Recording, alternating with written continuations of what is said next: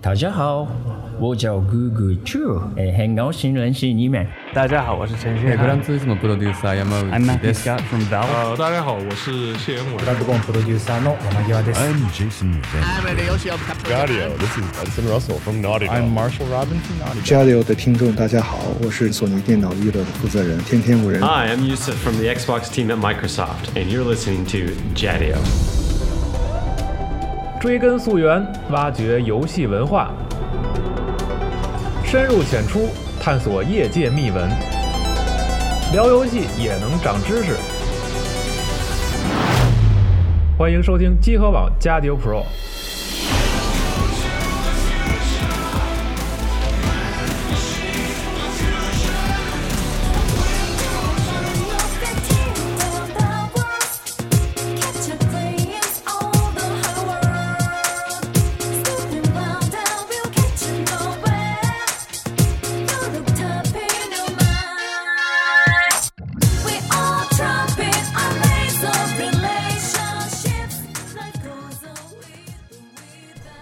大家好，欢迎收听最新一期《家就 Pro》专辑节目，我是西蒙。我是冰，然后，然后我来介绍一下我们今天的嘉宾啊，叫做十字十字。对大家听到这个音乐也都知道我们这一期要聊什么主题了。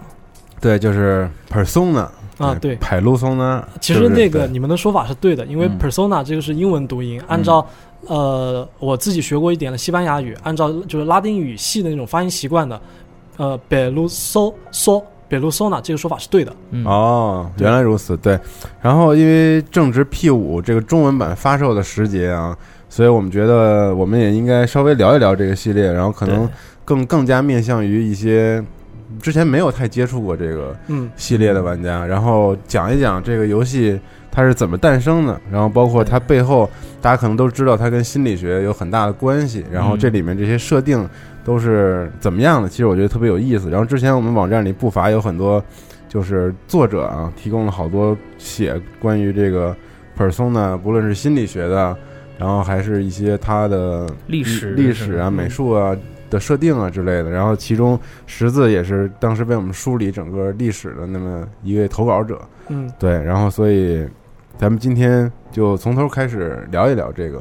嗯嗯，但是在说 persona 之前呢，我们可以嗯。先聊聊阿特拉斯。阿特拉斯的游戏呢是非常有特色的，嗯，用杨毅老师在魂系列那句话讲，就是一个斜射。对它斜在哪？射嗯。其在第一点呢，是他游戏员工，我如我不知道有各位有没有翻过他们游戏员工的一些介绍，嗯。每一几乎每一个人，或者说他们翻出来都是什么？精通恶魔学、神学、宗教学，这个一般是给神棍的定义，对。但是套在了一帮游戏员工上，这个嗯。就很邪。第二邪呢，是他们在游戏的风格上，他风格强调的是什么？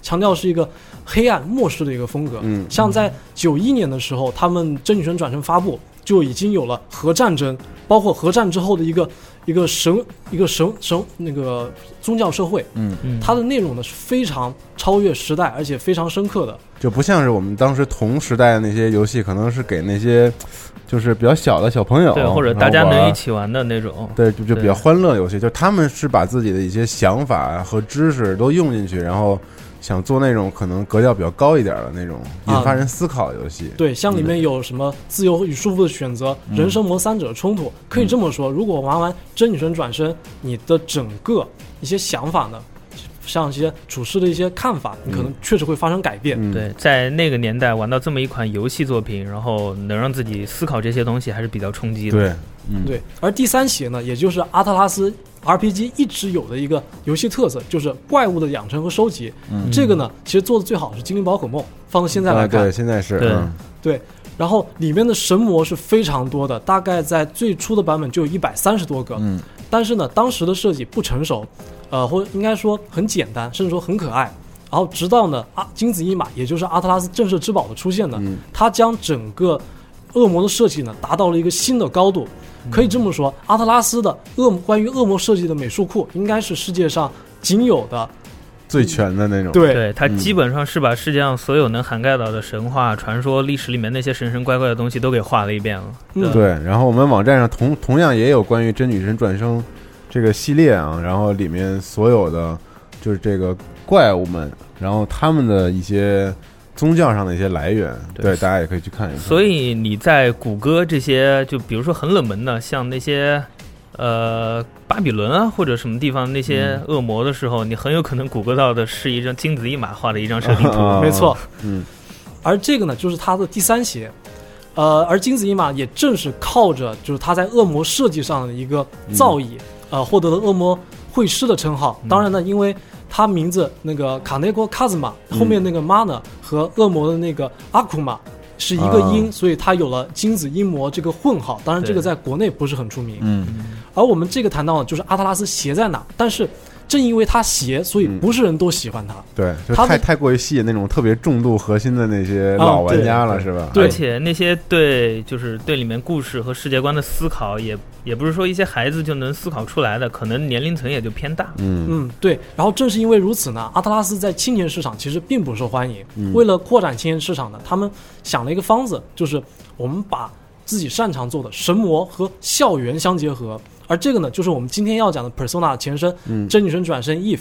而 if 呢，它这个 if if 点在哪？if 呢是一种一个双重含义。第一个，它强调的是它是有别于真女神转身世界的这么一个故事。我就不把它当一个正统续作来做。啊，嗯就是想来做一个试验，市场上的一个实验，对我看我能不能打准这些我想要的年轻人群。嗯，对。第二个呢，也是跟里面的剧情有关，因为 if 当中的剧情呢是一个伪魔界，呃，最终 boss 呢，也就是霞间尾出夫，受到恶魔的诱惑，创造出来的美魔，创造出来了一个伪魔界。嗯在这个伪魔界中呢，他是王，然后根据当主角呢。呃，靠着自己努力打败他之后呢，我们会发现会触发结局，而这个结局呢是根据我们的队友四个队友，嗯其中不同的选择来决定的。其中一个呢是，也就是公认的真结局，那个赤根泽林子。赤根泽林子当中呢，当我们打败呃伪出夫，我们并没有结束，我们还能够进入他内心去拯救他这个人。嗯，而这个呢，其实也就是给我们后来 Persona 提供了一个创意。打败他的心魔，是对，没错。而在这个游戏发售之后呢，整个游戏其实，在青尤其是青年人当中呼声很高，嗯然后让整个阿特拉斯发现，哦，原来青年的题材可以这么受欢迎。嗯那我们要不要就干脆做一个青年的题材的，游戏？尝试成功了，那我们没有理由不做下一款。嗯，嗯就干脆再做一个整个的这个全新的系列给他们是的，但是因为他们本人本身呢，制作组就一帮神棍嘛，要说做一些描写学生一些成长烦恼，嗯。他们并不擅长，所以必须得请一个新人，而这个新人呢，呃，叫李建植，是负责 PPR 剧本的，嗯。基本上可以认为他是 Persona 的一个父亲，因为嗯在和冈田根史、金子一马这两个主创交流过程中呢，他的意见实际上对整个世界观的塑造，包括整个结局的走向，都是起了至关重要的作用，所以可以把它理解为 Persona 的父亲。嗯 RPG 里面剧情还是一个非常重要的部分，错所以就是来确定剧情的人一定相当重要。嗯，对的。然后根据我们之前讲到的赤根泽林子的这条结局呢，我们能够进入最终 BOSS 霞间尾出夫的一个内心当中打败他的心魔。对，然后这个呢，给当时的一个制作组一个想法，我们要不要把心理学给引进来？但是本身呢，心理学和自和阿特拉斯最擅长的这些内容，实际上呢是会有冲突的。对对对，嗯嗯，那怎么把这两者融合呢？对，然后他们找到了一个特别适合阿特拉斯风格的心理学理论，也就是荣格心理学。然后这里呢，我们说一下荣格他个人的生平。嗯，荣格呢，他是一个瑞士，他是瑞士人，他呢是出生在一个呃宗教家庭，他祖父呢是巴塞尔，呃瑞士的一个城市的主教。哦，然后他的父亲呢是一个牧师，从小呢荣格就阅读了大量的神学书籍，并且在他呃，并且在他大概十几十三岁左右呢开始阅读哲学书籍，所以荣格从小呢就有大量的一种知识储备，嗯。呃是，而且可能也是因为就是哲学和神学这种冲突，让他对一些东西呢会持一个开放的态度，嗯。像他像他呢，在之后对呃中国的道教、印度的呃佛教，再像一些炼金术，甚至说都都有一些研究，都有很深的研究，嗯。没错。而这个呢，而这些呢，都是这个就在他很小的时候就为他未来打上了一个基础。嗯而在呃荣格呃高中毕业之后呢，他进入了巴塞尔大学学医。呃，真的是医学和神学这两个 比较有冲突的学科走到了理性与感性感觉之间的一些交合，嗯嗯，是的。然后，呃，他在大学呢成绩还不错，呃，但是呢，和大部分医学生一样，他都在快毕业的时候面临一个问题，就是选科室。嗯当时呢，因为他成绩呢算呃比较优异，而且个人呢就是一些能力上、一些想法上也很突出，所以有个内科教授就找到他说：“你要不要跟我干？你当我助手？”内科的是吧？对嗯内科的，待遇也不错，是吗？嗯，对，待遇也不错。当时呢，荣格其实正是处在一个就是抉择的阶段，他其实很犹豫，他对很多东西都感兴趣，但是呢，那些很多东西都不能激发出他内心中一种渴望、想学的一种渴望。啊，就是他也不知道自己到底要什么。嗯、对，还不明确自己的方向。嗯，对，但是当时提供那个条件呢，确实让荣格脑子歪了一下，哦说我要我要我要不要就跟这个教授干一下？嗯呃，如果呢，当时荣格真的定下这个决定，那么整世界上呢肯定会是不光少了一位心理学大师，我们这个游戏呢也就无从谈起了。可松的没有了。没有对，嗯，是的，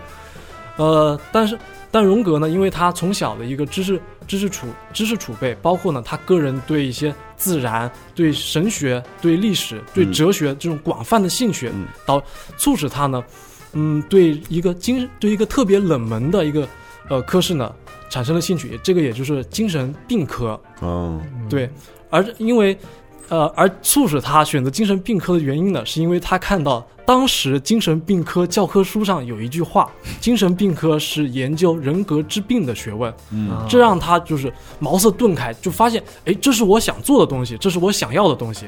啊，然后这个时候他就立志说，我要当一个精神科医生。嗯而且精神科医生在之后荣格的一些自传中，或者说他的书里面，都是一直以精神科医生来命来来自称的，对，来自称，啊来，这是他自己的一个定位。嗯他所有目，他有所有科学呃学术理论研究的目的呢，都是为了能够让病人走出精神病症，甚至说精神病的困扰。啊，他总算找到了一个这么介于医学和神学之间这么一个看起来有点玄乎的一个东西。嗯，没错。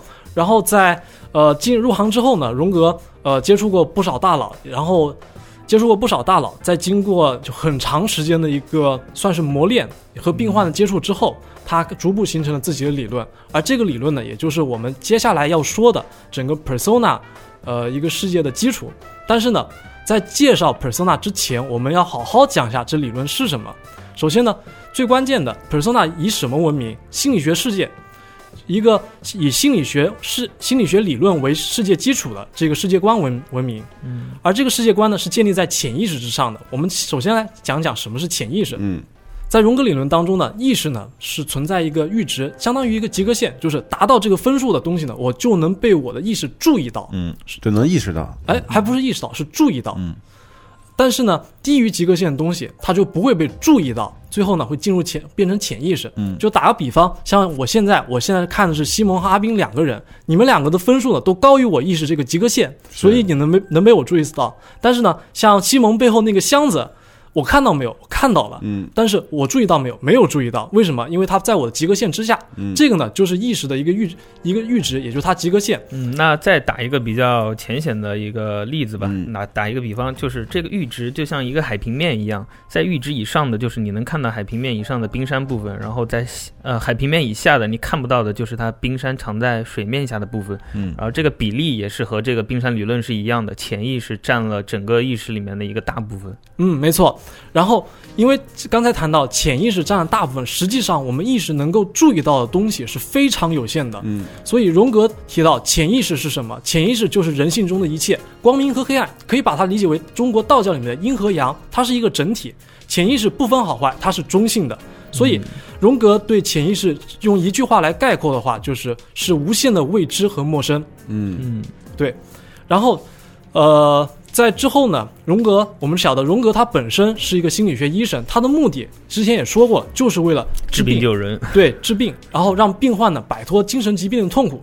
在整个呃实践过程当中，他发现病患的一些那些病症原因呢，实际上就和潜意识有关。嗯嗯就比如说像呃有些人呢就容易健忘，健忘是为什么？呃，就我们如果排除一些就是可能是生理上的因素。对，排除一些生理上的因素，像呃这种情况，像我们平时也经常会碰到，就是突然我们想做什么，或者突然不起来了。对突然想想不起来了，嗯想说什么到嘴边，哎，我不知道说什么。了，嗯，对，这个时候其实就是潜意识打扰了我们意识的思考，嗯这是一个很轻的，每个人都会有。但是如果重一点会怎么样呢？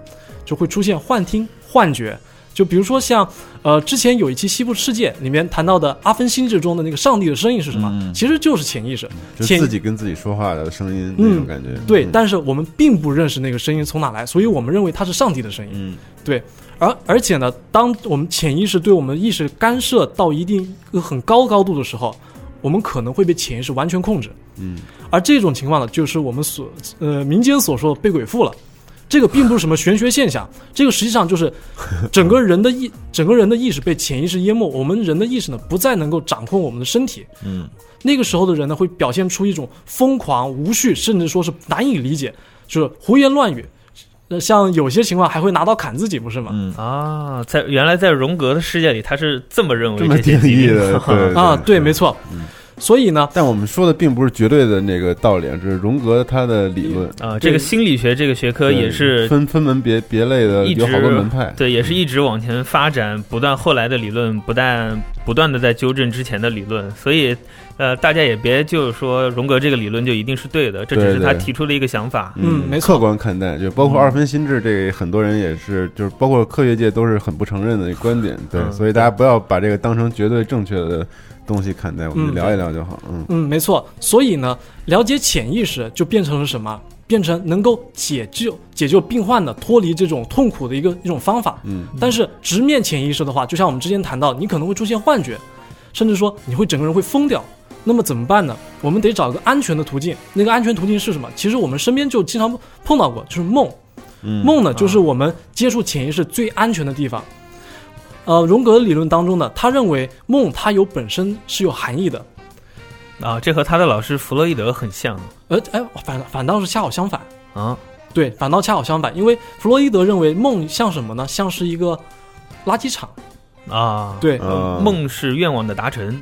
对，像是一个垃圾场。但是荣格认为梦呢，它有自己的一个类似于意识一样的东西，甚至说有自己的一个思维。嗯他呢，呃，荣格在他理论中是这样形容的：当我们的意识呢去思考一些偏见，或者说一些假象，甚至说是一些很过激的时候，很过激的一些思思想的时候，我们会打破这个平衡。嗯，而当这个平衡被打破的话，一梦呢就会发挥它的一个补偿作用。其实说白点，就是一个平衡的一个维护者。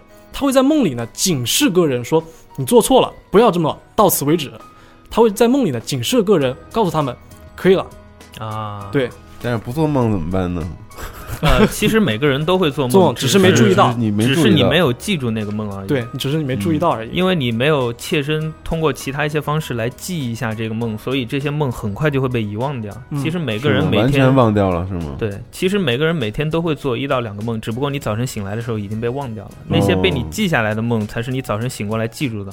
而你我以为我不做梦，对，而且你发现你这些梦被你记住的，一定是被你之后你早晨醒来以后，通过跟别人叙述或者你记下来之后反复记忆，才会被你记住这个梦。否则你早晨醒来你会记得哦，我刚刚做了一个什么梦对但是你过哪怕十分钟半个小时，你就会想再去回忆那个你梦里的记忆就已经不存在了，那然后大部分人是完全都意识不到自己做梦，是吧？那是没有记住自己做过的梦。对嗯对所以，所以这个现象也很有趣，就是我呃，比如说你刚刚醒来，哎呀，我刚刚做了一个好可怕的噩梦。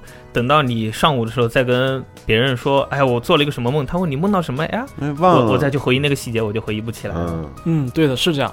然后荣格呢，在他最初的治疗当中呢，就是通过梦，通过梦境解答梦境里面的内容呢，来为病患呢说，哎，你是你是不是心内心当中有一些哪些不平衡的地方，嗯然后告诉他，然后来达到修补这种平衡的关系。但是随着他治病经验的一个增多，他发现他的病患当中，他们做的梦呢，不光是有个人的内容，其实还有一些超越他们个人年认知的，嗯年龄、文化环境，甚至说他们根本没接触过的东西。啊，我这里可以举个例子，就是荣格在书中提到过，他呃有个案例是一个八岁的小女孩，她曾经梦到过世界末日审判，然后死人复活这样的很强的宗教性质的内容，但他本人呢并没有看过或者读过类似的书籍，嗯而且这种情况在他病人当中是非常常见的，所以这个时候让荣格有这种想法说。人的潜意识是不是有些共通的地方？是不是有互相关联的？是吗？啊、对，正是因为如此呢，荣格哎产生这种想法，但是这个时候呢，他还没有一个足够的理论去证明它。就是说人的意识是个人的，但是潜意识是共通的，有很多呃共通点。还还不是，嗯是人人的潜意识是分成个人潜意识，就是相当于他梦里面会有个人内容嘛，嗯这是个人的部分。然后在个人的下面还有一个更深层的东西，就是集体潜意识。嗯，哦，那这里就引出来荣格的集体潜意识了。嗯，对。然后在呃，然后真正标志着荣格对集体潜意识有一个最初认识的时候，最初认识的一个阶段的，是他和弗洛伊德决裂的这么一个时期。呃，这这个呢，呃如果大家对这部分内容，就这部分经历呢有兴趣，可以去看一部一零年的电影，叫《危险方法》。嗯，呃，女主角呢是呃《加勒比海盗》第一部的那位女主角，嗯有兴趣的可以看一下。呃，然后在荣格和弗洛伊德决裂之后，荣格呢整个人陷入一个低潮期，呃甚至说可以说，甚至可以这么说，是属于一种他自己内心呢也出现了一些病症。那毕竟也是和当时自自己最尊敬的老师闹掰了嘛。嗯嗯，对。所以荣格为了排解这种低潮期呢，他开始对自己进行精神治疗。哦，对医生给自己看病了。嗯对，对自己进行精神治疗。而在这个精神治疗当中呢，他发现他梦里出现了一个能够改变他一生的人。当然，这个人必须得加引号，因为他并不是个人，嗯，但是他外形呢是个人。这个也就是荣格心理学当中常提到的费列蒙。嗯，哦，对，而费列蒙呢，在荣格的梦里是一个什么形象出现呢？是以一个老者，老者，一个智慧的老者。，对，同时呢长得犄角，嗯哦，犄角背后呢有着翅膀，就已经超越了一个人的形象了。对，所以根据他以前的神学的这些知识来说，这个犄角它可以象征一个不好的一个恶魔的东西，但是翅膀又像是天使的翅膀一样，对所以这个东西它汇集了很多的形象在里面，它只能以这个人的这么打引号这么一个人的形象来称他。嗯，对而他呢，荣格把他称为异教徒，这就是荣、哦对，这就表明它里面的一个文化包含的一个文化要素呢，就已经不是说，呃，包含的文化要素就已经达到了一个很高的一个层次了。然后在荣格和他交谈的过程中，他发现费列蒙并不是来自于他个人的一个内心，对他并不来自于个人内心，他是超越他本人一个存在的一个东西。用费列蒙的话讲是，你看房屋里的人，地上的走兽，是你看到他们，所以他们存在，还是说因为他们存在，所以你看到了他们？嗯，这个实际上给荣格一种，就当时就直接把荣格给震醒了，说原来心灵是有客观性的，而什么是客观性？就好比我现在把眼睛闭上，我看不到赵夏，我看不到阿斌，他们存在不存在？存在，这就是客观性。啊，感觉中国哲学也启发了他。嗯，对的。所以，呃，在这个时候呢，他发现潜移他，然后在这个时候呢，荣格结合自己之前的一些实践的治疗经验，他发现集体潜意识是存在的。嗯，他把费列蒙呢这种这种形象称之为，我不不应该不。他把费列蒙这种类型呢称之为原型。什么是原型？就是集体潜意识当中的一个模式。啊，然后这个模式呢，我来给大家解释一下是什么意思。就比如说中国神话中，女娲是什么？女娲是一个造人的神，对不对？对，对。但是我们如果看一下女娲神话当中的一些细节，比如说她拿粘土造人，粘土是什么？粘土实际上是土地的意思。包括在之后呢，女娲有蘸的一个类似于枯木枝，然后撒下撒下那个泥水，这个代表什么？实际是雨水。有有地有水就有什么？就有粮食。有粮食，我们人类就能繁衍。能繁衍，我们需要什么？需要生育。而女娲本身的母性呢，就代表她生育的这一个特征。所以，我们从中可以看到，水、地、土，还有还有母性的生育，实际上呢，就是人类呃神在很多人类神话当中都能够见到类似的一个内容。嗯，对，像比如说像呃泰坦，对，像盖亚，像对呀，嗯，对，像这些实际上都会和这些内容呢会有联系，可能在每个文化背景下呢会有不同的体现，但它内涵是相同的。对创造、孕育这个是不会变的，所以我们称之为一个原型，这就是一种模式，类似于一个模板。对，嗯就是哪怕这些文明呃在那个时代都没有互相交流过，但是这些东西是共通的。嗯没错嗯，可能具体的形象啊、具象的东西不一样，但是这个整个结构上是一样的。对，所表达的主题是一样的。嗯对，那所以，所以这么说的话，集体潜意识就像是一个大家共有的一个储存库，嗯，所有所有的人文件夹对所有的人类把他们这些记忆知识全部上传上传到云端，然后每个人再从中汲取汲取一些这些潜意识到自己这里来。啊，我再说一个我的理解啊，举个例子，可能大家就更明白了。就比如说是那种网页设计模板，就是它这个结构是一样的，然后就看你不同的人往里填不同的东西，但最后其实它整体上表现的那个内容和功能是一样的。嗯，没错。嗯但是呢，它表现的内容呢，可能是我们人类逻辑呢不能理解的，因为嗯潜意识的内容呢更加的，用荣格的话讲是更加的浮夸，更加的夸张。因为我们人类的一个逻辑呢，实际上是跟我们语言有关。像我们的语言，比如说我们怎么去表达我们悲伤，可能说悲伤这个词，对悲伤难过这个词就能概括。那么我们怎么不用这个词来概括呢？就好比我买了六千块钱的游戏，我回家我发现我爸妈跟我讲啊，我把你那个游戏拿去卖废品了，嗯这悲不悲伤？肯定很悲伤。嗯对，那那么潜意识的内容实际上就是这种表现，它不会直接告诉你他的一个想干什么，或者说它的内涵是什么，它需要你，它会用一个非常夸张浮夸，用大量的那种我们能够想人想人脑想象不到的幻想呢，去构造这个内容。几千年人类的历史文化集合体，嗯嗯，没错。所以呢，在荣格的理论当中，他其实研究过，呃，包括像刚才提到的道道家的学说，佛教那个印度佛教，再像炼金术这些，荣格研究这些目的是为什么？他研究这些目的不是说这些东西是对的，或者说是绝对正确的，是因为它里面蕴含着人类最早和人潜意识接触的一些过程和记录。通过研究这些东西呢，我们能够明白潜意识潜意识想讲什么，从而呢帮助病人能够更快的从病症当中脱困出来。嗯这个就是荣格研究这些学术的目的。当然呢，荣格本人的文章呢确实有点神神叨叨的，嗯，所以让人觉得这个人呢不太好读是吧？呃非常不好读。这个我们后面再说。嗯然后这个呢就是我们。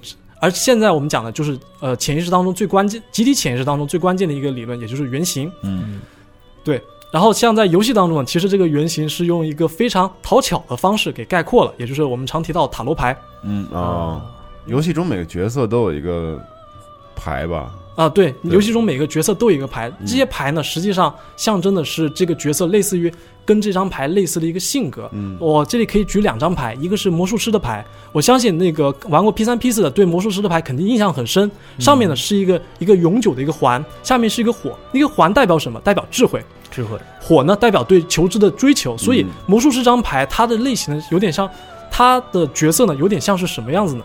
就是那种特别吃得开啊，特别圆滑那种人。嗯所以像里面的一只一只顺平、花村洋介，实际上小都那种，对 都都花村洋介是吧？对对都是那种哎，我跟你能够人来就是人来疯嘛，嗯，就就你不讲话我讲话，你不讲话我还继续讲话，直到直到你说话为止那种人。嗯，非常非常有意思，而且呢，他们都很聪明。然后这里的第二张牌，我可以说一下，就是呃女教皇这张牌。女教皇女教皇这张牌呢，呃，我不知道大家有没有看过它原版的牌面。原版牌面呢，女教皇手里是捧了一个卷轴的，那个卷轴象征的什么？那个卷轴象征的智慧。所以我们能看到，在游戏当中的这些这些女性角色，实际上都是其实是挺聪明的。对，但是在这个背后呢，女教皇女教皇背后它有两根柱子，一个是上面一个刻的是 B，一个是 J，这两个代表理性和感性。对实际上呢，就象征着女教皇这个人物，这个两面性的，对它实际上就会有一种情感，就有一种理性和感性的冲突。嗯。在 P 五当中呢，如果大家注意一下，就是新岛真的他夏季制服大概在衣领子这一块就有 B 和 J 的一个缩写，其实呢哦也是表现了象。征着这个，对，嗯。它其实也是象征了他个人的一个性格，对一个理性和感性的冲突，嗯。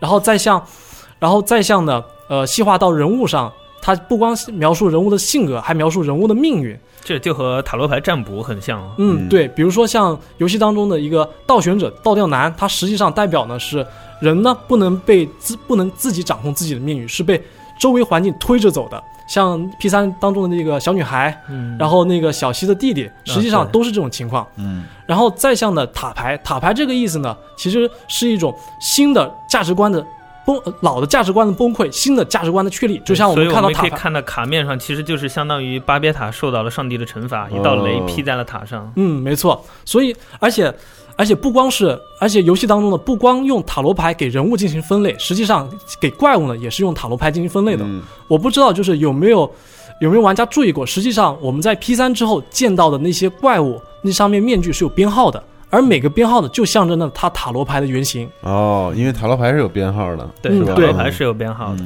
对这里还可以再另外说一个有趣的地方，就是荣格这个神棍，其实在当时进行心理治疗的时候，也利用过塔罗牌这个占卜工具来进行他的医学治疗。哦他让病者呃，就患者选那些。呃，觉得可以象征自己心理活动的那些塔罗牌选出来，然后他再根据这个去反推，呃，病患现在就是精神状态是一个什么样子的。然后另外还有一点说的就是 P 三 P 四它的塔罗牌牌面其实是韦特塔罗，但是到了 P 五之后换成了法国的马赛塔罗，就是虽然牌面不一样吧，呃但是表达的那些意思基本还是差不多的。嗯嗯，对，而且在 P 五当中的那些怪物也会有跟自己类，如果它是比如说它是属于正义牌，如果它是属于正义牌吧，它往往是一个什么形象呢？是一个天使。嗯对，如果它是恶魔呢，可能就是一个蹲马桶的一个恶魔，这个形象是非常经典的，嗯大家有兴趣可以在游戏里多注意一下。嗯然后呢，这些游戏在这个也就是，而集体潜意识原型用塔罗牌给原型分分类呢，就是我们现在能够经常看到的整个 Persona 系列的一个基础。而在这之上呢，也就是最直观的东西是什么？Persona。Persona 是什么？Persona 是 Shadow 的 Persona。是什么？Persona 呢，其实就是原型中的一，也是原型中的一部分。但是呢，它产生自我们，但是呢，它同样存在于我们个人的潜意识当中。嗯总算是说到这个个游戏的标题了，标题一点一点从最底部说到了最顶端，我们看到了我们最直观的东西。但 Persona 这个作为标题，就是一开始我的有，我当时就是很不理解这个游戏名字嘛。当时不叫《女神异闻录》嘛，然后这个，然后它的 title 标题是 Persona，然后当时我还不知道这是是不是英语，然后我说这个跟 personal 对，这些个性啊之类有没有什么关系？很多人都会在这里产生误解，就是它原先可能我们大家知道它的前身是真女神转身嘛，对然后大家为了更好理解在这个衍生作品，那就给它取名叫《女神异闻录》，带因为以前的 IP 的对对，因为也不是。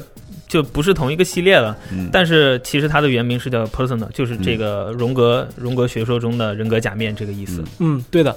然后 persona 它的含义是什么呢？persona 它其实象征的是我们人在特定环境下的我，它并不是我。对，因为这个词原本它就是演员戴的面具的意思。嗯，对的。所以在荣格中，在荣格的理论中提到呢，就我们很多人可能在这个环境下，我们并没有意识到这个只是特定环境下的我，它跟我们真我们真正的自我呢是有区别的。对，就比如说，呃，我们在家庭中可能扮演了一个父亲或者扮演一个孩子的一个角色，但是你在公司里，你可能是一个上属或者是一个呃，就是下辈的一个这么一个角色。呃，咱们拿半泽直树里面那个来举例子，就是半泽直树前五集里面那个压榨半泽的那半泽的那个上司，上司嗯就是他在银行员工面前都是表现的很凶暴、很残忍一样，但是他对家人却是特别关爱的。嗯嗯，对，所以人有多面嘛，所以在像 P 一 P 二当中呢，人每个角色其实都是可以操纵复数的 persona 的，嗯但是这个跟后面的一个游戏模式呢，这个我觉得没有什么可比性，因为你因为像 P 一 P 二当中，它其实有有一个类似于伪命题的东西，就是你能够帮别人换 persona，对、哦。对，所以就这个其实都是一个为游戏模式的一个考虑，我觉得没有优劣性，是对嗯。对但其实其实每个人有复数人格假面是正确的，这一点反而是 P 一 P 二说对了。嗯，对。嗯。但是呢，P 在游戏当中呢，呃，游戏给 persona 定义其实跟心理学定义多少是有点不一样的。嗯 persona 在游戏当中呢，它的定义是我们内心中另外一个我，就是那句话，我就是你，你就是我，就是 persona 最好的定义。对所对，所以人拥有复数 persona 呢，当然是可以的，但游戏中呢，给它加了一个限定条件，就是我们常说现在我们经常会进去的一个东地方叫天鹅绒房间。然后游戏里的那个对天鹅绒房间，对，嗯也就是突然有一个尖鼻子人跟你讲说欢迎来到天鹅绒房间，嗯而且我不知道各位有没有注意过，它的一个描述非常有意思，位于梦和现实中的夹一个夹层。嗯，为什么说是梦和现实中的夹层呢？因为，呃，荣格理论当中一直认为梦是，就像我们刚才谈到的，梦是其呃潜意识一个反应的另一个中心，嗯，所以通过梦呢，我们能够和潜意识有相相互连接。就是介于现实和那个庞大的知识库之间的一个地方。啊，对，所以所以在 P 三之后呢，其实呃每一代主角都是在躺在床上睡觉的时候，他们才第一次对、嗯第一次进入天鹅绒房间。比如说像 P 三像 P 五，他们其实都是在睡觉的时候进入天龙房间。P 四呢，可能省略了这个过程。嗯，但是 P 四也会有一些比较明显的暗示，比如庄周梦蝶就出现了蓝色的蝴蝶，还有主人公第一次就是进入那个世界，然后那个世界都是被雾所包围的，在雾、哦在梦里雾这个形象，也就是就是大家都会经常遇到的一个形象。嗯，对的。然后呢，这个就是我们常谈到的、呃、Persona 和那个天龙房间。最后呢，我们来说一下，呃呃，Persona 系列另一个最核心的概念，也就是 Shadow。嗯，啊、s h a d o w Shadow 是什么呢？Shadow 它实际上是人在道德环境下，就受到道德道德环境下管制，不能够展现出来的一些情感的一些体现。概念上说，shadow 阴影其实就是自我的一个对立。嗯，对的。但是呢，这种对立是没有好坏的，它只是受到一些诶环境的控制，说我不能发泄出来，我们不能表达出来。嗯嗯哎，就比如说小时候你看到隔壁家邻居的小孩买了一张特别你想要的游戏，嗯，而你看着肯定眼馋啊，然后你一定会有动了邪念，对我我也想要这张游戏，嗯我是是不是怎么着把它偷过来什么？这这种想法大家是都会有的，嗯，然后这个想法，但你不能表露出来，对这个不好的欲望，可能就是 shadow。嗯，对的。但是呢，呃，荣格在他实践的一个过程中，他也发现有些人的一些积极的品质，比如说乐观或者说勇敢，这些积极品质也会变成 shadow，但是这个属于极少数个例。像在 P 一当中呢，也就是女主原村麻希，麻希的她的 shadow 呢，就其实很乐观，而且会给人给人一种就是有点太放得开了那种感觉。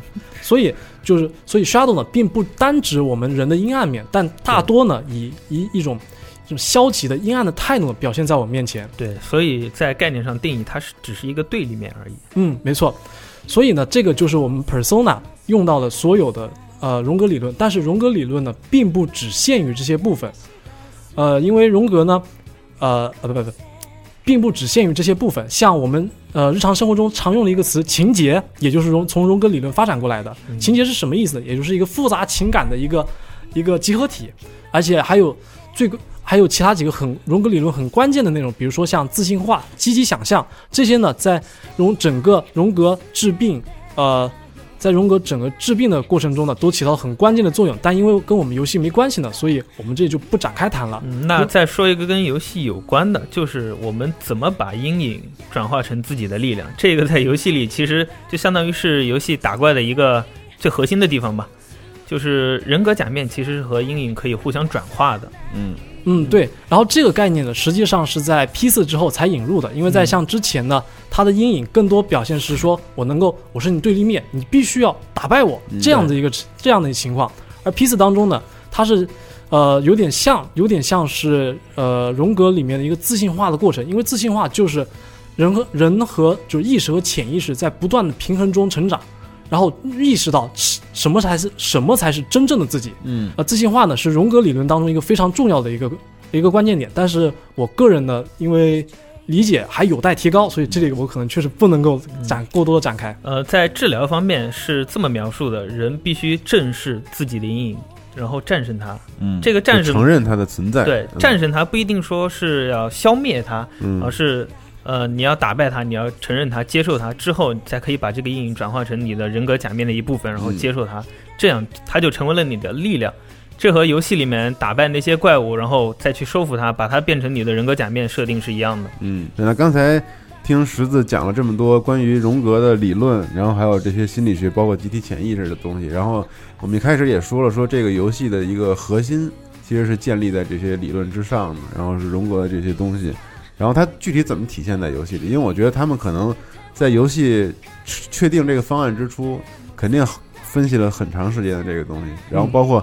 把他们如何分门别类的放在游戏里面，把这些理论，嗯然后如又如何体现，然后才能做成一个整体的东西。对，嗯，对的，呃，因为呢，集体我们之之前一直强调，persona 是以什么闻名呢？一个心理学的世界观，而这个心理学世界观呢，什么是底子？集体潜意识。嗯，就像冰山一样，所有东西呢都是以这个冰山为一个根，然后往上生长，长出了我们现在看到的作品。而在而像我们游戏当中呢，呃，所有的故事都是发生在这个基础之上的。这个呢，除了 P 三这个例外呢，我们后面谈到，嗯，除了 P 三这个例外呢，都是围绕着这个展开。像比如说 P 一 P 二当中呢，呃，最终反派啊、奈亚拉托提普，也就是那个无面之神，嗯，千面之神，又克苏鲁了啊，对，哪哪里 哪里都有克苏鲁，嗯嗯。千面之神，它实际上就是我们人心的一个邪恶的表象。嗯然后呢，它和一个我们游戏当中的一个善良的一个神，也就是代表人类理智和理性思维的费列蒙是一个对立。他们呢，在他们在 PVPR 当中呢，做了一件事情是什么？打赌，说啊说你觉得人类会把自己引向一个什么样的未来？是光明的未来，还是一个毁灭的未来？费列蒙肯定是说我相信人类，但是，呃，奈亚拉图提普呢说我不觉得，嗯所以就整个故事呢就是围绕着他们两就两个神之间的斗争展开的。嗯对，然后在之后的游戏当中呢，比如说像 P 四 P 四的电视机世界，电视机世界是什么？电视机世界实际上就是人的一个内心的一个反应。人呢，呃，当然这个和那个游戏主题有关，所以我建议呢，大家还是去尝试的去玩一玩。对玩一下嗯对可能到 P 四里面还没有那么直观的就说出来，但到 P 五里面也会有这样的台词了，就是大家要探索那个地下随机迷宫的时候，他会说这个是大家呃潜意识的集合，这是不好东西的集合，然后大家下去去在里面遇到各种各样的怪物。嗯，对，不光如此，在 P 五当中呢，实际上每个大关，也就是每每一个奖杯的那个关卡呢，都是带那个 palace，在游戏中游戏当中啊，这个迷宫称之为 palace。每个人内心的宫殿，内心的宫殿，对的，然后这里呢，我相信大家应该对荣格的书会有一点兴趣，但是呢，因为荣格他本身这个学问呢，在国内呃知道的人很少，所以我希望呢，我自己能够抛砖引玉，给大家介绍一下。如果你真的对荣格这这门学问感兴趣，从哪入手，怎么入手，然后怎么样能够学到真正我们想要的东西。这里呢，我参考了一一个知乎上的唐毅的一个回答，他呢，呃，分指出了几个非常，呃，唐毅呢在那个回答当中呢提到了几个非常有意思的书，我这可以跟大家说一下。其中第一本呢，也就是适合很初学者初学者看的，也就是漫画荣格。这个呢是日本日本一个日本渡边学他编绘的。编绘的一本书，书的内容呢很浅显易懂，描绘了荣格一个整个的一个成长经历，嗯然后再到他整个学术学术上的也提到荣格学术上的一些内容。嗯如果你只是觉得哎荣格的书有对荣格感兴趣，可以先买这本书看一看。简单了解一下。对，简单了解一下。日本有好多这种学研漫画，其实对对孩子的启蒙还是相当有帮助的。对，嗯嗯，对的。然后，如果在看完这本书之后呢，你还对这些理论觉得我还想再精进一下，怎么办？然后这里有本书呢，是呃萧萧何勇老师编的，呃，也就是用中国人自己的语言来分析荣格的这些理论。嗯，这本书呢叫《心理分析、理解与体验》，嗯有兴趣的朋友可以试试。这本书呢是因为它是中国人自己编的嘛，所以语言上不会存在说，哎，像荣格那么晦涩、那么难懂，能够很直、很就是由浅入深的让大家明白其中的道理。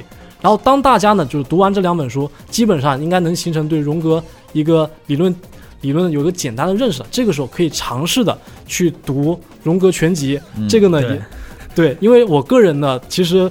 呃，走了一些弯路。我当时第一次接触荣格书的时候，就是直接买了《荣格全集》，然后拿来读的。很痛苦是吧？，对但其实那个时候心理学家写的那些书都是相当神棍的，嗯你要啃很久很久，反复看一个地方，才可能大概像明白他好像要说什么一样。嗯是的，所以我在这个上面花了很多时间，所以我所以我也提出一些建议，嗯希望大家能够有些基础再来看这些书，你会看得更明白，而且能够发现其中更多有意思的地方。然后最后呢，也就是。呃，如果大家对真真的觉得自己掌握了荣格大部分的一些想法的话，而且还想再往上走，可不可以呢？当然没问题，感觉我们像传销呢。是挺好的，他们大家喜欢这个。嗯嗯啊，还还有没问题。那么我们这里还有一本书，也就是著名的《红书》。这本书是什么书呢？是一本神书，而且这个神书不是形容词，它是一个状态。这本书真的很神，对嗯，这本书真的很神。这本书是就是描写在荣格离开弗洛伊德之后，当时一个低潮期，嗯低潮期，他荣格把自己的一些想象全部记载在上面。就这像一般人去看这本书，你一定是看不懂的，嗯因为里面涉及到很多荣格的一些分析方法，包括会牵扯到很多一些旁门左道知识。所以，如果能不能读懂这本书呢？一般人是不能的。就但是看你能不能和荣格小时候那样 有那么广的知识面了。而但你要了解荣格以前的作品，或者了解他的知识体系的话，再看这个可能就有一些感觉了。嗯，对的，所以我这里可以给大家一个建议，就是，呃，我看的那个荣格全集呢是长春出版社的，它里面呢会送三本书，呃，梦境分析上下两本，意境意向分析一本，大概有差不多接近十呃八厘米厚。嗯，当你这三本？啊、对，当你这三本书全部看完的话，呃，其实你这个时候可以尝试一下，看看红书，大概能读懂其中一小部分。嗯，对，只仅仅只是一小部分，但如果你真的能还是，玩游戏吧。但是如果各位真的能读懂的话，你会，它真的会影响你个人的一些，呃，看世界的方法，包括一些个人的观点。嗯可以这么说，如果你真的能做到这本书我读透了，那基本上你已经领略了超越这个时代的智慧。嗯嗯，那都说到这儿了，再另外再补充一本书吧，那就是呃，弗洛伊德先生，就是荣格曾经的老师，他最著名的一本《梦的解析》。呃，当然有兴趣的话，也可以再看一看《性学三论》。不过相比起来，《梦的解析》就厚光厚度也是比较薄的，而且呃，从 P 三之后换了导演就贵，呃，乔野贵，乔野贵换了之后，乔野贵也透露出自己最喜欢的一部电影其实是《穆赫兰道》。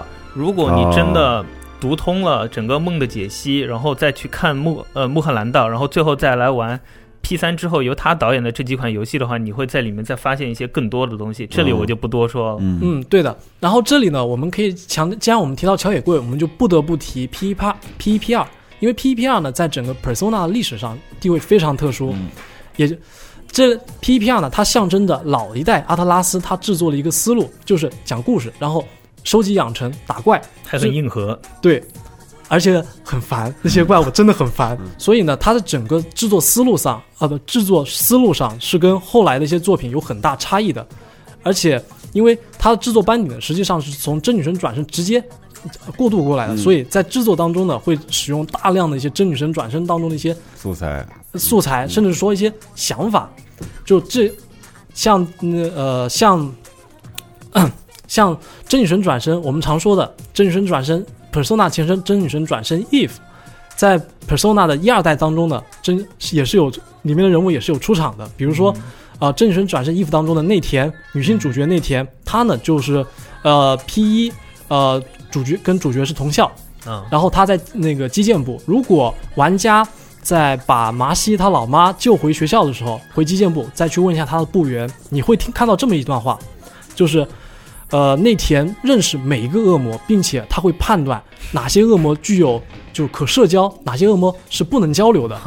其实这个潜潜台词是什么？这个世界可能真的存在，有真的有现实存在的恶魔。啊，对，而且在之后呢，P.R. 当中，内田呢又多了一个新的称谓，叫恶魔召唤师。嗯恶魔召唤师呢，这个阿特拉斯之前也出过一款游戏，对叫《真女神转身恶魔召唤师》。阿特拉斯这个公司真的是会从各种边角边料里，然后再独开一个新游戏出来。对的，所以呢，这个，所以呢，如果怎么评价 P 一 P 二呢？它是阿特拉斯一个一个用心理学外衣去套自己老的一个思路的一个产物。嗯所以它也正是因为这个原因，我们在之后的作品当中呢，其实几乎见不到，也就是 P 一 P 二当中一些角色的出场，甚至根本就没有提及了，顶多就是在像呃 P 四 U 这样外传，或者说 Dancing All Night 这样的一个音乐游戏里面呢，会以配色的形式出现。嗯嗯，就虽然很希望这些老的角色能够再回来一把，哪怕说就人老珠黄，你至少露个脸也可以。嗯，但确实，呃，再见到他们可能性真的就很低了。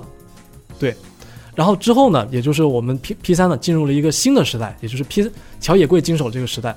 其实这个时候我们可以简单说一下整个阿特拉斯这个游戏的一个风，游戏的一个方向，因为自从他们自从 EVE 开始呢，青年化之后，嗯。呃，可以以 EVE 这个年代，也就是九四年，九四年为一个方向标，往后的作品呢开始逐渐的面向大众化，尤其是进入新世纪之后，出现了像什么，呃，比如说呃，立志做书呃宠物呃精灵宝可梦第二的呃真女神转身恶魔之子系列，这个是一个很子共享，而且如果没记错的话，是阿特拉斯第一个编成动画的游戏，哦。有两部，有两部，然后台版翻译呢叫魔力宝贝，嗯，有兴趣的？啊，对这个。对，台版翻译叫《魔力宝贝》，有兴趣应该应该那个听众有人看过这个。然后之后呢，他还出过一个什么类型游戏《超之刀》，这是应我不太确定是不是第一个手术题，就是医学医学题材的游戏，不是。不是，不是。嗯是不是一啊？那肯定不是第一个，嗯嗯，就出了一个手术题材游戏《超之刀》，而这个人的编剧呢，实际上就是阿特拉斯著名的神棍之一啊、脊背真悟。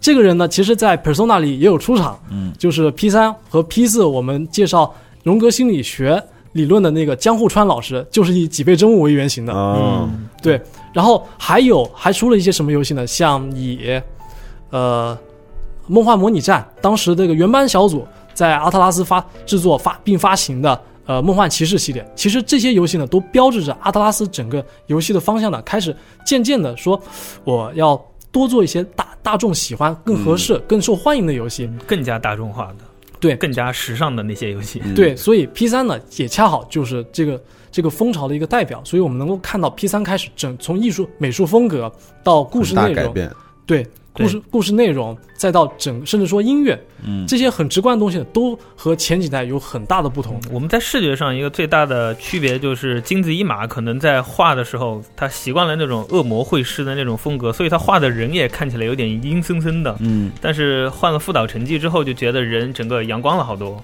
对，就更加贴近了大众的一个审美。嗯嗯，对的。而小野贵呢，他在整个制作思路的时候，啊不，乔野贵在制作 P 三之前呢，实际上他，呃呃，乔野贵在制作就是我们现在看到这个 P 三成品之前呢，他实际上还有一个原案。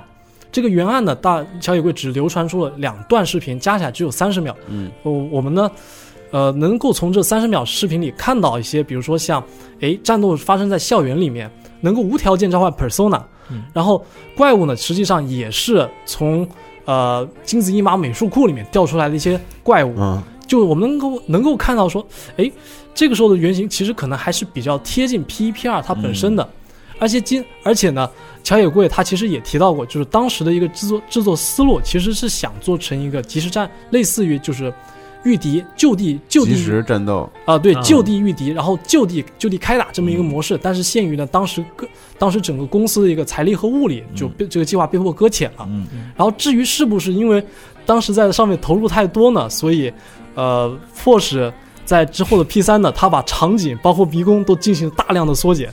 呃，这个我们就不知道了，因为乔野贵在之后的呃一个访谈当中提到过，P 三它整个制作呢，其实它的规模是不符合一个常规的 RPG 的一个水平的，它呢东西很少，我们他们能做的呢是让给玩让玩家有更多的理由去多到这边逛逛，嗯不会产生厌烦感。小而丰富。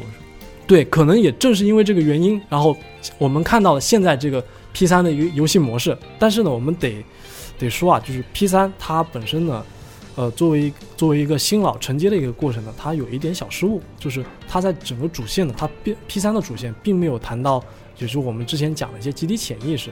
虽然引入了 Shadow 的，把 Shadow 呢变成一个我们常见的怪物，但是呢，它并没有解释 Shadow 是什么，甚至呢，主角一行人甚至不知道 Shadow 是什么。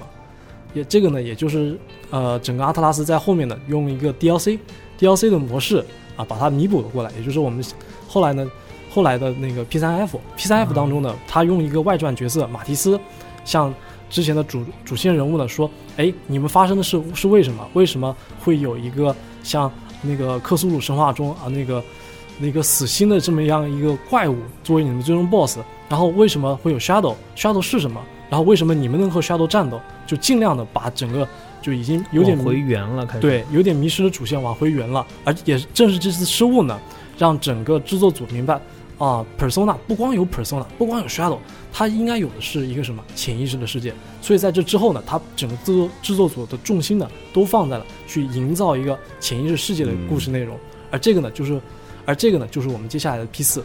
然后在 P 四当中呢，可能有很多玩家会觉得，哎，那个电视机是一个什么东西？那实际上就是人潜意识的一个表现，因为人潜意识，我们之前提到每，次就进入那个新的情节的时候，总要在下雨的时候看电视。嗯，对的，那个呢，实际上就是人潜意识的一个表现。嗯那个电视机，电视机里面的那些怪物，包括电视机的创造者，也就是游戏的最终 BOSS 嘛，嗯其实就是人内心的一个产物。而且在游戏的很多像结局，尤其是 P 四机当中，如果玩家呢和玛丽那条关系线除满了，在并且把玛丽成功救下来之后，玛丽会告诉你，我们产生自哪？产生自人类的潜意识。其实这已经，其实这个呢，就是把标志着 P 四在一个剧情设定上的一个回归。嗯，而且 P 四呢，确实在游戏上呢修改了很多 P 三一些不合理的地方，比如说强制开后宫，啊，脚踏六条船这种的。呃，虽然很不，我作为一个男性玩家。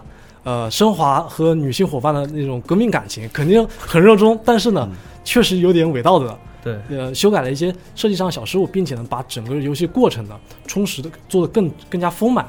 而这个呢，其实我觉得 P 四在游戏上呃，会是一个更好的游戏。但是我个人呢，可能更喜欢 P 三一点。嗯 P 五呢，实际上，嗯，它的变化真的非常大。真，我怎么去概括 P 五呢？P 五在我心里应该是我玩过最好的 Persona，因为 P 五的内容呢，呃，就很真的是做的很大。就这个、这个故事呢，真的不光有主角，甚至说连里面没脸的路人都成为了剧情的一部分。嗯，而且在呃规模这其实也变大了。对，而且像游，而且像游戏里面规模呢，就不再说像我们之前谈到一个虚拟的一个城市，是东京，而且、嗯而且我不知道那个玩的玩的朋友有没有注意过，实际上每天的那个日期你是可以跟一六年的那个日期相对应的。嗯，是对，所以游戏的时间是一六年，为什么叫二零叉叉年呢？也就是因为这个东京要出事，也不好直接说。嗯，它的规格其实相对也比之前更大了。之前就是完全的学校，然后到后来学校里面的一帮学生开始调查，呃，警察介入的案件，再到后来学校可能只是他们的一个根据地，他们开始渐渐的往外探索社会上的这些一些不好的东西。嗯，对，而且呢，这在 P 五当中还有一个特别大的一个进步，就是关于支线人物。支线人物呢，实际上是也是 P 系列的一个灵魂嘛。现在 P 系列的一个灵魂，但是呢，之前的支线呢，由于呃，比如说一些琢磨点，甚至说一些文字量的一个问题呢，它描写有一些唐突，会让你觉得，哎，怎么突然一下就是这样？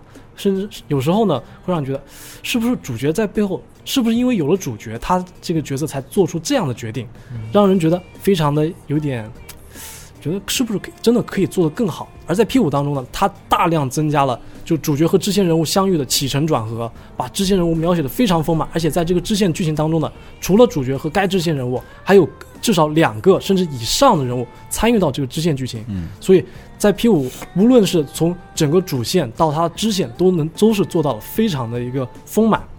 而且在游戏模式上呢，它也把这些支线呢变得更有意义，因为你和呃这些这些支线人物相处呢，不光说能够和他们处关系，不光说能够开后宫，你还能够能够能够解锁一些新的能力，然后反作用到你的战斗当中。所以 P 五是做的很全面、很立体的这么一个游戏。反正说了这么多，P 系列，我觉得就是虽然一期节目，我觉得我们没法讲特别特别细致，但是至少没有玩过 P 系列的玩家，可能对游戏大概有一个印象，嗯简单的印象了。而且经过两次进化之后，大家也发现这个 Persona 这个游戏是越来越时尚了。大家也也可以说啊，现在阿特拉斯是怎样一个完全与众不同的一个公司？嗯可能别人在探索一条什么样的道路，但是呃，P 五又给整个呃 RPG 开了一条新的道路，就独树一帜。嗯，对的。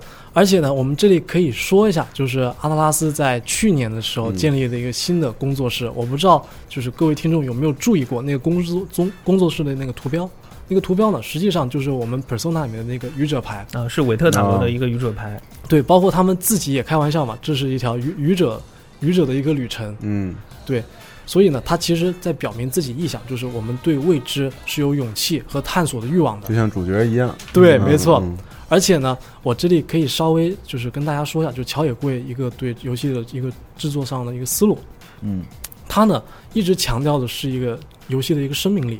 他当被问到说你有没有打算把 Persona 系列做成一个连贯的系列的时候，他说没有，因为我想做的是一个有一个持续生命力的游戏。嗯同时呢，他对自己一个创制作团队呢，也是有一个新有一个不同的要求，说我们应该去尝试更多不一样的题材内容，然后让我们团队这个创造力能够持能够达到一个一直一直保持一个在一个很高的水准上。嗯所以我觉得这次这次尝试呢，实际上也是敲成功的。呃，实际上也是乔野贵的一个思路的一个贯彻。嗯至于他们能不能够做出一个好的游戏呢？我对他们是有信心的。嗯，对，拭目以待了就。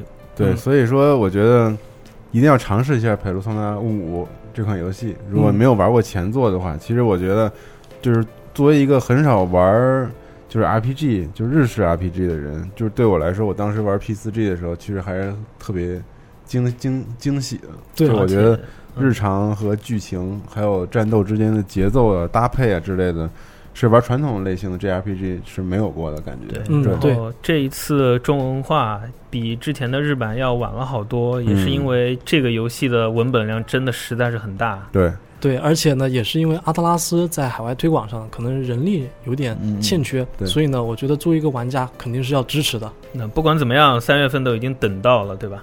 对，所以祝大家玩的开心。嗯对我们这期节目其实宗旨啊，就是简单介绍一下这个游戏系列，然后和它的特色，还有它以及它一些设计的一些要素。嗯，对，然后究竟如何呢？大家可以在评论区里面与我们多多互动，嗯好吗？谢谢大家收听本期节目，下期节目再见，拜拜。嗯，拜拜再见。